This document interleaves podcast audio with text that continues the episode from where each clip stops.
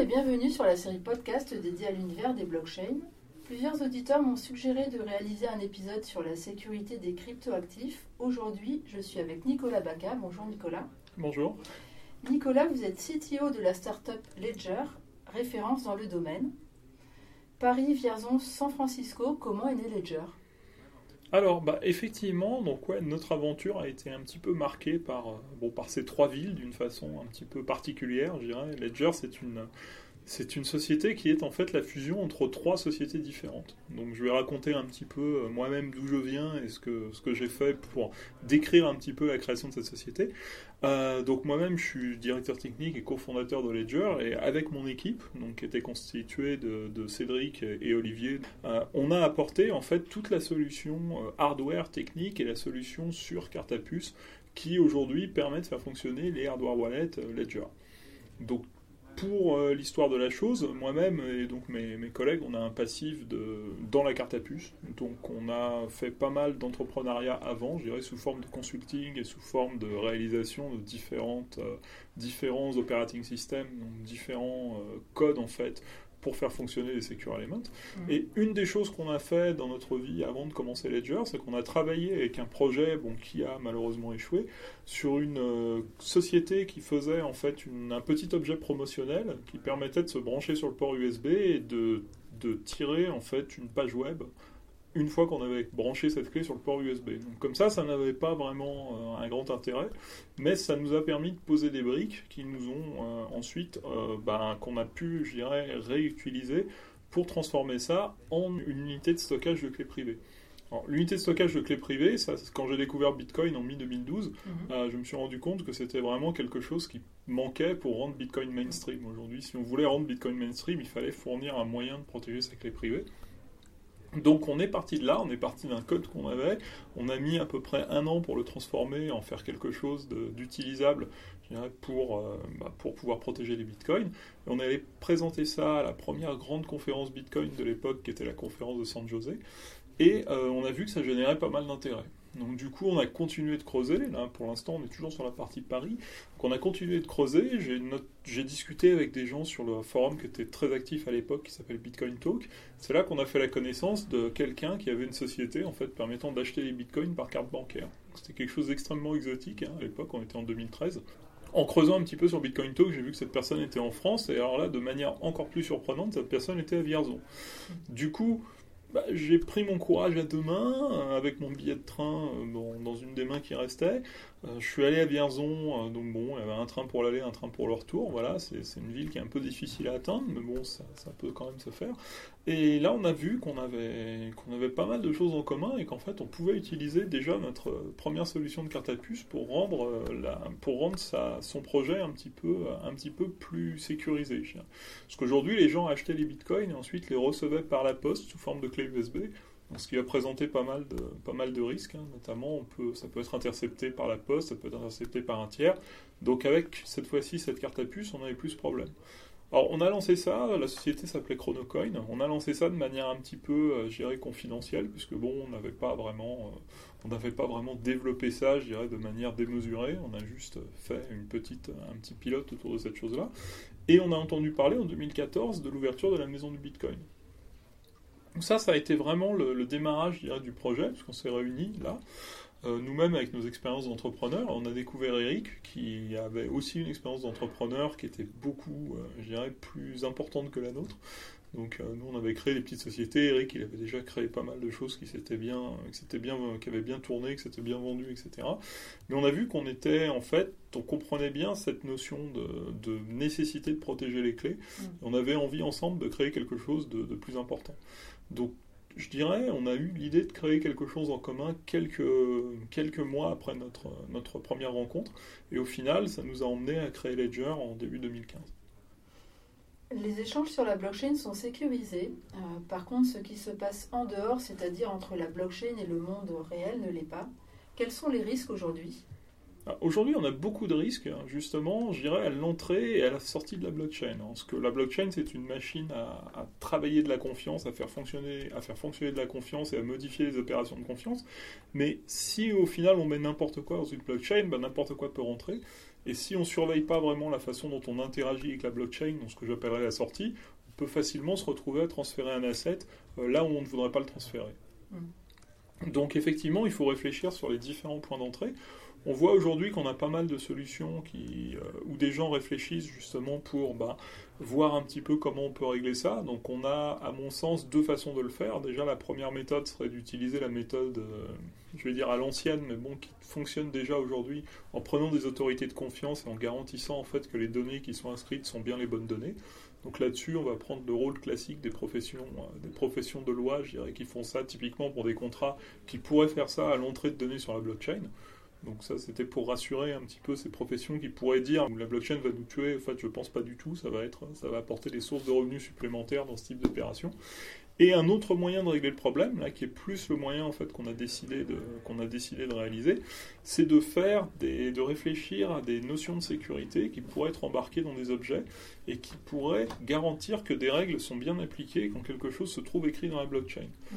Donc un exemple de ça, ça va être par exemple si on souhaite avoir un suivi d'un matériel médical qui doit respecter euh, des normes de température assez strictes, on peut imaginer qu'on a un capteur intelligent qui est capable de regarder la température et surtout qui est capable de détecter si on est sorti de cette zone de température. Dans ce cas-là, le capteur cesserait de fonctionner en fait si on est dans une, si on est hors zone de température et cesserait d'écrire ces informations dans la blockchain. Donc on voit qu'on a, une, on a un besoin ici d'avoir des objets qui sont à la fois très sécurisés et très flexibles si on veut pouvoir garantir les solutions, euh, les données qu'on met dans une blockchain. Et ça, c'est typiquement un de nos axes de développement futur euh, dans lequel Ledger veut s'engager. Ça, c'était pour l'entrée. Maintenant, si on considère la sortie, bah, la sortie, en fait, c'est tout ce qui va être l'interaction avec la blockchain. Donc là, c'est le moment où on va être susceptible à tous les types de problèmes qu'on peut avoir quand on interagit avec un ordinateur non sécurisé dans un environnement qui n'est pas de confiance. On peut avoir des malwares qui vont pouvoir faire des choses plus ou moins sophistiquées.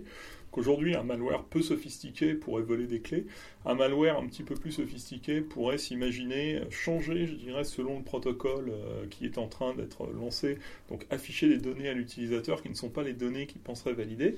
Et il faut bien voir que la complexité aujourd'hui, quand on interagit avec une blockchain, notamment avec des smart contracts euh, sur Ethereum par exemple, euh, c'est que c'est assez compliqué d'expliquer de manière simple ce qu'on est en train de faire. C'est-à-dire qu'aujourd'hui, un transfert si on prend quelque chose d'aussi simple qu'un transfert de token ERC20, euh, pour l'utilisateur, c'est juste envoyer un token vers une adresse. Mais au final, quand on regarde en fait ce qui se passe sur la blockchain Ethereum, c'est un appel sur une fonction spécifique d'un smart contract qui lui-même a une adresse spécifique. Ensuite, l'appel de la fonction va coder l'adresse qui est ciblée quand on souhaite faire le transfert. Donc, on a plein de points ici qui font qu'un malware un petit peu sophistiqué pourrait induire l'utilisateur en erreur et le forcer à faire une opération qu'il ne souhaiterait pas réaliser.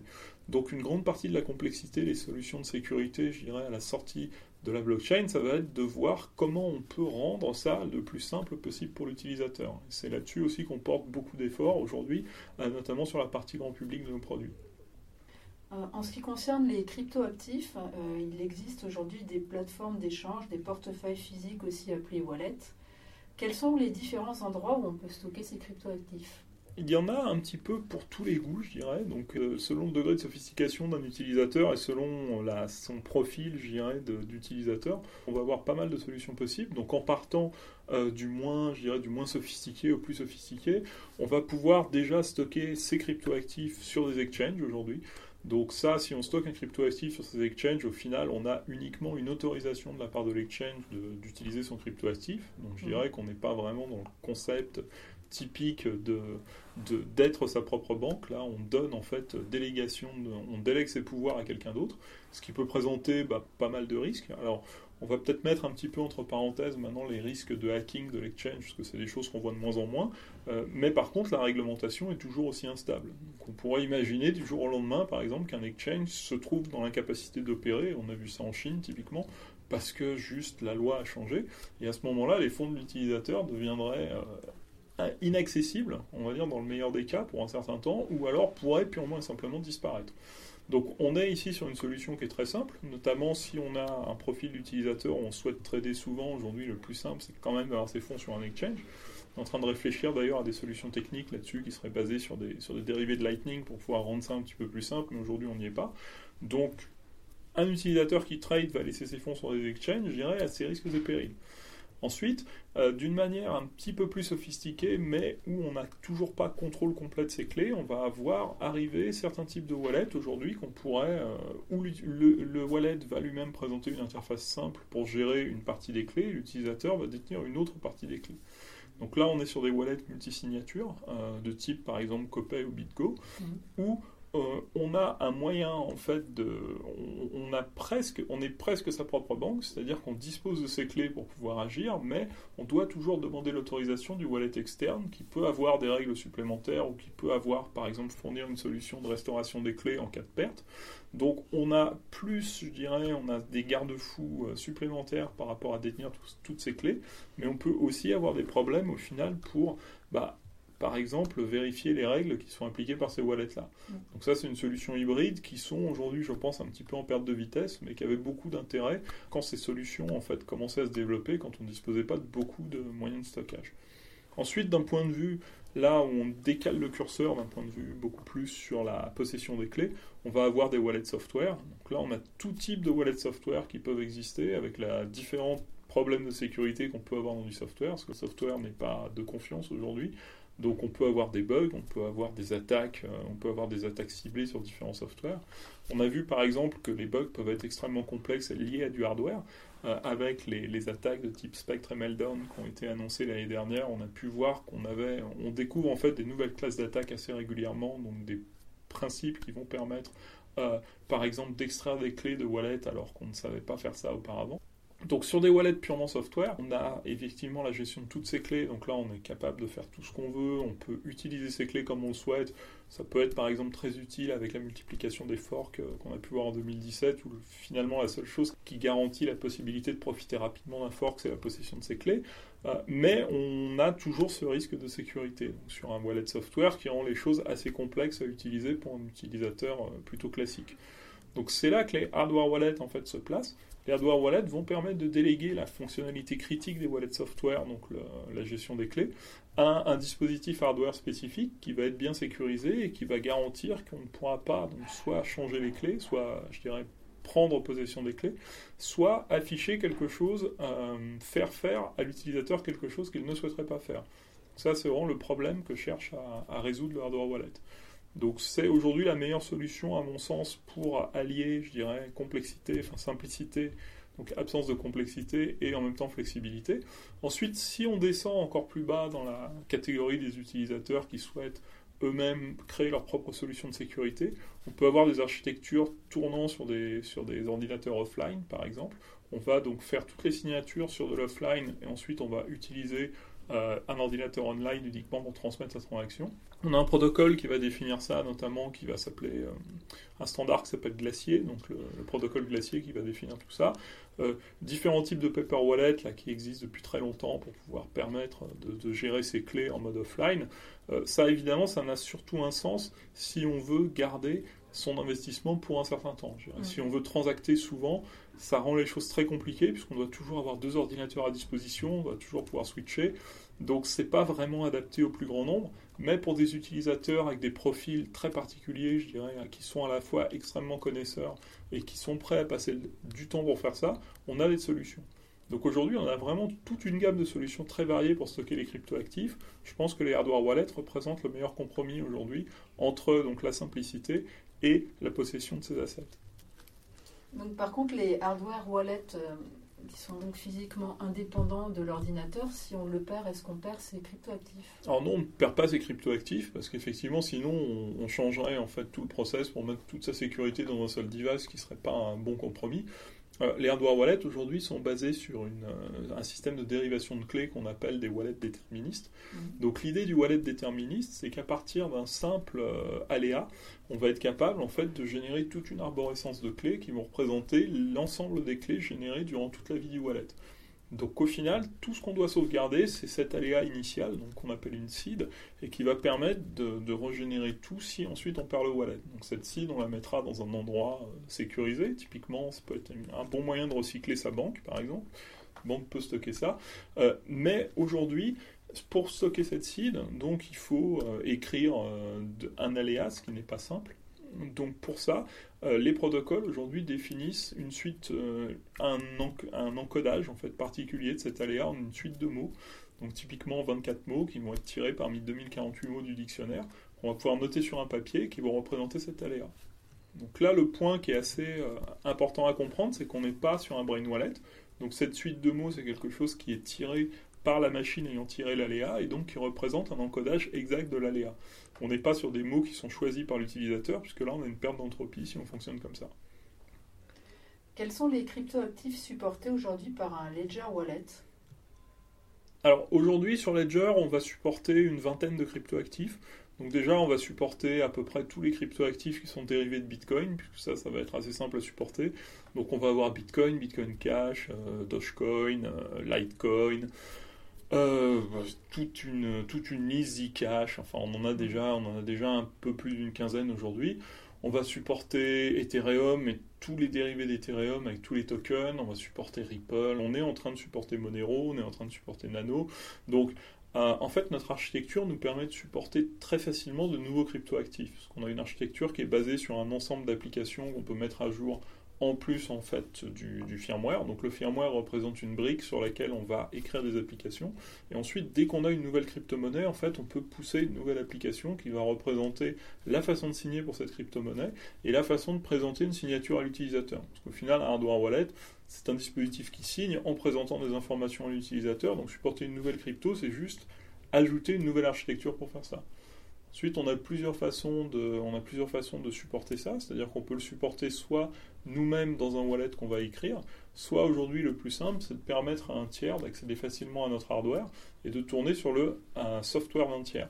ça, par exemple, c'est ce qu'on va faire avec MyEtherWallet, MyCrypto. Mmh. Euh, on a une page web qui permet de représenter en fait toutes ces transactions et on délègue la sécurité des opérations critiques au hardware wallet. Là, on est sur une solution qui va être assez idéale pour l'utilisateur. On va juste brancher son hardware wallet, aller sur une page web et profiter de toute la sécurité du hardware wallet sans toucher à rien. Donc Ledger rend les cryptoactifs plus sûrs et plus simples à utiliser grâce à un système Bolos. Euh, vous avez signé un partenariat technologique avec Gemalto. Vous pouvez nous en parler un petit peu? Oui, alors ouais, tout à fait. Alors déjà, Bolos, bon, c'est un acronyme. On était très, on était très inspiré le jour où on l'a trouvé. Un acronyme de Blockchain Open Ledger Operating System. Euh, donc c'est voilà, euh, on est assez, on est assez créatif dans nos, acronymes. Euh, notre OS précédent s'appelait Tacos. Donc là, on a changé un petit peu de registre, mais ça reste, ça reste un petit peu dans la même idée. Euh, ce partenariat, donc, on l'a fait essentiellement pour pouvoir faire un portage de notre euh, operating system sur, des, sur du hardware spécifique, alors qu'on appelle du HSM, des Hardware Security Modules. Donc, on peut voir le HSM en fait comme un gros hardware wallet, comme un, alors il va se présenter soit comme un serveur dédié, soit comme une carte PCI qu'on va mettre dans un serveur. Et en fait, c'est un dispositif sécurisé, donc qui va être tampeur évident, tampeur résistant, donc sur qu'on ne va pas pouvoir, je dirais, euh, va pas pouvoir ouvrir et qui va pouvoir signaler s'il a été ouvert, qui va réaliser du chiffrement de cryptoactifs. Donc, la façon dont on fonctionne, en fait, c'est quand on a écrit Bolos, on a décidé d'écrire un système d'exploitation qui serait complètement portable. Portable, je veux dire qu'il va être capable de tourner donc, sur des cartes à puce, il va être capable de tourner sur des enclaves, donc sur des cartes à puce virtualisées, il va être capable de tourner sur des HSM, donc sur des blocs serveurs un petit peu plus, plus gros. Donc l'idée de ce partenariat avec Gemalto, qui au final ce partenariat, c'est essentiellement, je dirais, la fourniture de HSM. On nous fournit des serveurs qui vont, être, euh, qui vont disposer de cette couche de sécurité, hardware, sur laquelle on rajoute notre soft. Et ensuite, on va aller proposer euh, des formes de gros hardware wallet avec des solutions de gouvernance supplémentaires à, à différents fonds ou à différentes entités gérant des cryptoactifs.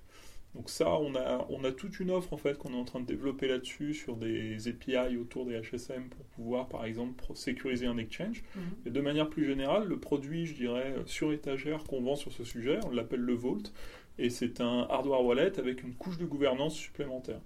Donc c'est un hardware wallet qui va permettre en fait de gérer, euh, pour une institution, de gérer toutes ces cryptos euh, en ayant de la multisignature, donc sur laquelle on peut rajouter des règles assez créatives, puisque toutes les règles sont en fait gérées par le hardware. Donc la multisignature se fait pas au niveau du réseau, parce qu'on pourrait le faire par exemple avec Bitcoin, Ethereum, mais on ne pourrait pas le faire avec d'autres cryptos forcément.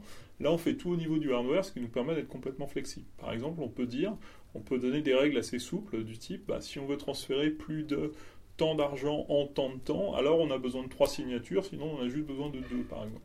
Ça, c'est les types de règles dont toutes les institutions sont, sont très friandes. Et cette solution-là nous permet de remplir en fait toutes ces, nous permettent de répondre à ça dans les meilleures conditions de sécurité possibles.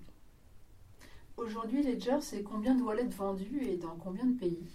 Aujourd'hui, on en a vendu un petit peu plus d'un million trois cent mille euh, dans plus de 160 pays. Enfin, la croissance de la société en 2017 a été, a été vraiment impressionnante bah, suite, à la, suite à la croissance des cryptos. Mm. Je dirais, bon, aujourd'hui, c'est un petit peu plus calme, mais voilà, comme les cryptos, euh, mais on continue d'être euh, rentable, je dirais. Donc, c'est une société qui a connu une croissance assez, assez impressionnante et qui est une des rares sociétés, à mon sens, dans le monde des, des crypto-monnaies aujourd'hui à, faire de l'argent, quoi, ce qui est quand même pas quelque chose de, de classique. Et comment imaginez-vous l'avenir des cryptoactifs et de leur utilisation? Aujourd'hui, les cryptoactifs, je les vois de plus en plus en fait intégrés de manière transparente à d'autres solutions. C'est-à-dire aujourd'hui, on, attache beaucoup d'importance à la façon dont on va gérer son wallet, à la façon dont on va gérer ses interactions avec les différents exchanges, ou, même le cryptoactif qu'on utilise.